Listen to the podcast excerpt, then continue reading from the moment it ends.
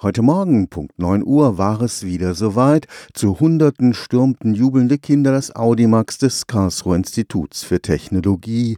Mit einer Auftaktmesse begann die 16. Kinderuni des KIT. Während die regulären Studis in der Prüfungsphase schwitzen, läuft der Vorlesungsbetrieb für die 7- bis 14-Jährigen. Bis zur Diplomverleihung am 16. August werden mehr als 4000 Kinder ausprobiert haben, wie sich sich das Studieren so anfühlt. Wie jedes Jahr begeisterte der Start zur Kinderuni mit Experimenten aus allen möglichen Wissenschaftsbereichen. Heute Morgen war erstaunlich viel los, trotz toller Witterungsverhältnisse, die wir hatten. Wir hatten erstmal eine Eröffnungszeremonie, die von unserem Vizepräsidenten für Lehre und akademische Angelegenheiten, Professor Wanner, immer gehalten wird, traditionell schon. Dann hatten wir ganz, ganz viele Themenstände, die im Foyer vom Audimax und auf dem Vorplatz sich präsentiert haben, dass den Kindern einfach ein bisschen bisschen studentisches Leben näher gebracht wird.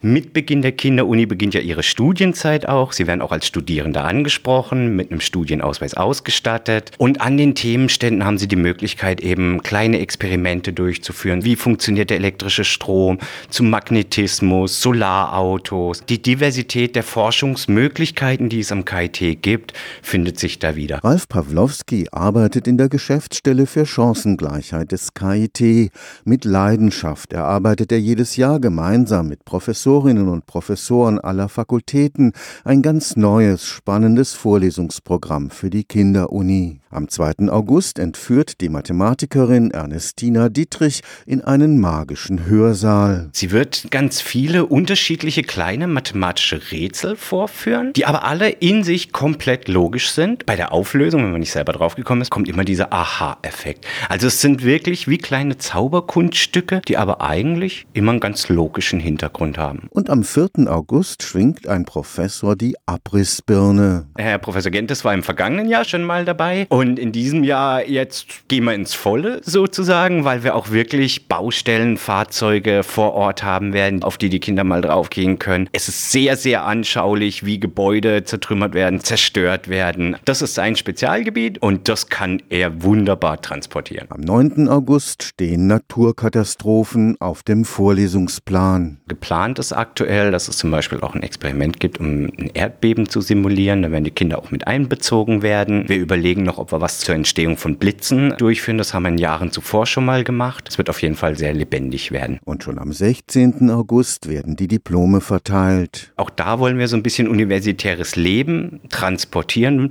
Was passiert, wenn man seinen Abschluss erzielt hat? Wie läuft es ab? Was gibt es da für Zeremonien? Dann kriegen die Kinder eine Urkunde, mit der sie ausgezeichnet werden, als kleine Erinnerung auch an die Studienzeit, passend zu ihrem Studienausweis. Und dann verabschieden wir sie eigentlich immer noch mit einem Überraschungsprogramm, das ich auch heute noch nicht verraten kann, und entlassen sie so dann in den Rest ihrer Sommerferien. Stefan Fuchs, Karlsruher Institut für Technologie.